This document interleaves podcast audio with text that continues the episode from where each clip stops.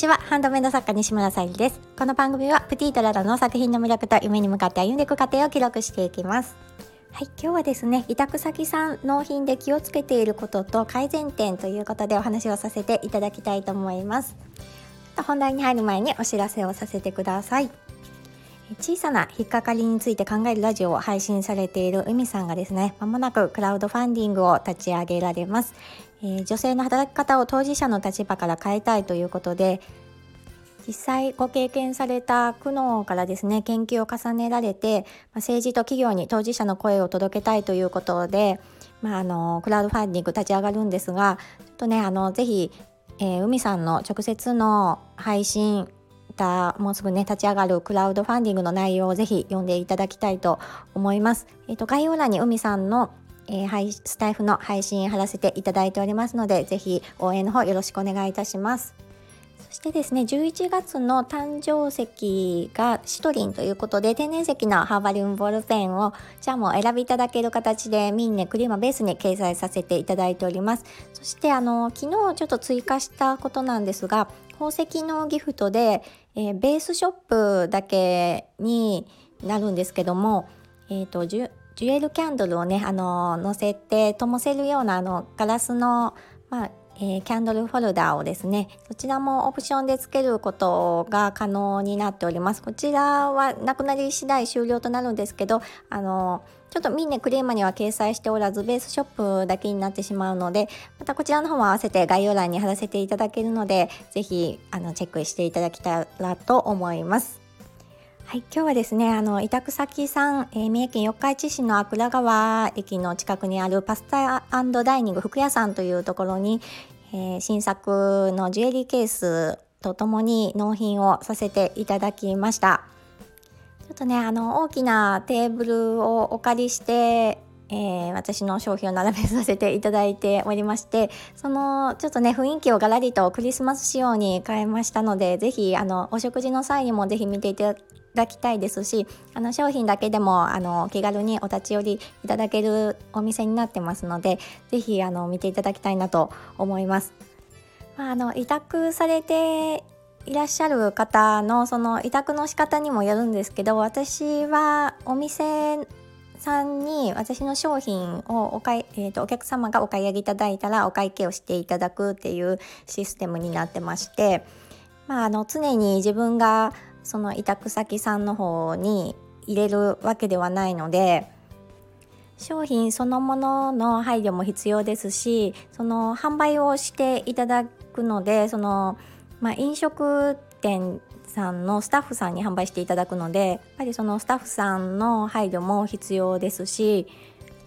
もちろんねあのご購入いただくお客様によりあの快適に見た見ていただけるようなまああの置き方というか並べ方も必要だなと思っております。あの当たり前といえば 当たり前なんですがあの私もねまだ気づいていないこととかたくさんあるかと思うのでもしあの委託されていらっしゃる方で何かねあのこんなこと気をつけてるよとかあればあのメッセージいただけると嬉しいです。以前の配信で私があの納品するにあたって、まあ、スタッフさんに重荷にねあのただでさえ忙しいお仕事があるのに私の商品でなるべくあの重荷にならないようにあの準備していますっていう配信はさせていただいたんですが今日はですね、まあ、商品そのものというかについてお話をしようかと思います。今はですね飲食店さん1店舗のみ今納品させていただいてるんですけど以前は美容室さんにも納品させていただいてていたことがありまして、まあ、置かせていただける場所によっても違うかと思うんですけど私は以前、まあ、受付の方に置かせていただいておりましてで仕切りはあるものの、えー、上の方はねあの空気中というかあのつながっている状態でしたので。まあ、美容室さんはいろいろなねあのスプレーとか、まあ、ドライヤーかけたりして空気中にま見えない浮遊するものがあってそれがねあの私はもうあの商品を、えー、裸にせず袋に入れた状態透明なね袋に入れた状態で、えー、置かせていただいてたんですけどそれもやっぱり次納品行くと袋がねもうカサカサするぐらい何かね付着しているものがあったのでまあその場所によってねあの工夫しないと本来ならね、あの裸で置いてあった方が見やすかったりアクセサリーとかはね特に雰囲気がつかめたりするんですけどそういったやっぱり、うん、場所によって工夫は必要だなって感じました。で同じくねあのその美容室さんまではいかないんですけど、まあ、飲食店さんの方でもねやっぱりあの厨房と少しねつながっていたりすると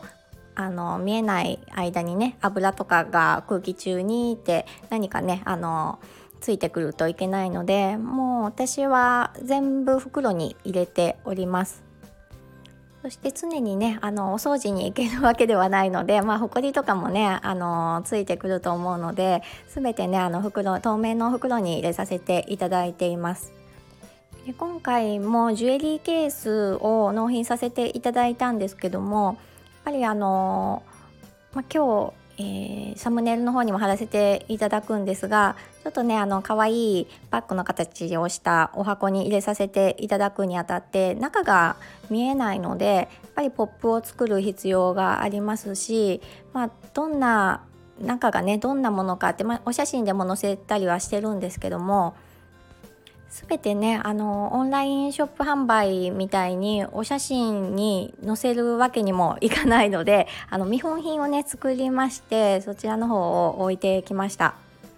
なかなかねあの自分がそこにいて説明できればいいんですけどできないので あのいなくても分かるようになるべくなるべく、うん、あのお写真とかそういう見本品などを置いて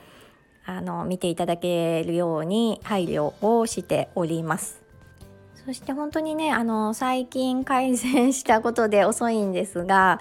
えーと、値札プライスカードをだいぶ大きくしました。やっ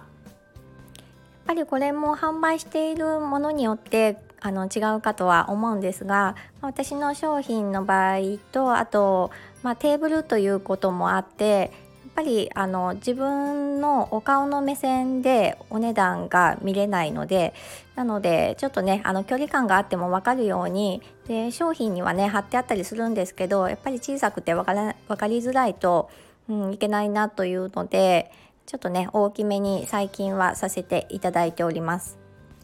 で私の商品はですねご自身用にもねもちろんあのご購入いただいてご使用いただきたいんですが贈り物とかねプレゼント用にご購入いただけるような商品をイメージして作っているのであの委託先さんがねあのラッピングってなると大変になるのでもうそのまま持って帰っていただけるように工夫をしております。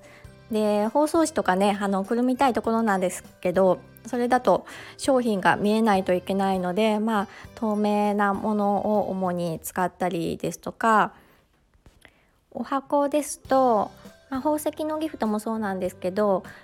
えーと、透明のね窓があるものを、まあ、今回のこのサムネイルに貼らせていただいているジュエリージュエリーケースのカバンのねあのボックスもそうなんですけどこちらの方もねあの窓から見えるような形のものを選んでます。またねあの今後引き続き何かねあの改善できるものは改善していきたいなと思いながら、えー、納品させていただいております。今とても今日納品させていただいて充実しているかと思いますのでお近くの方は是非ご来店くださると嬉しいです。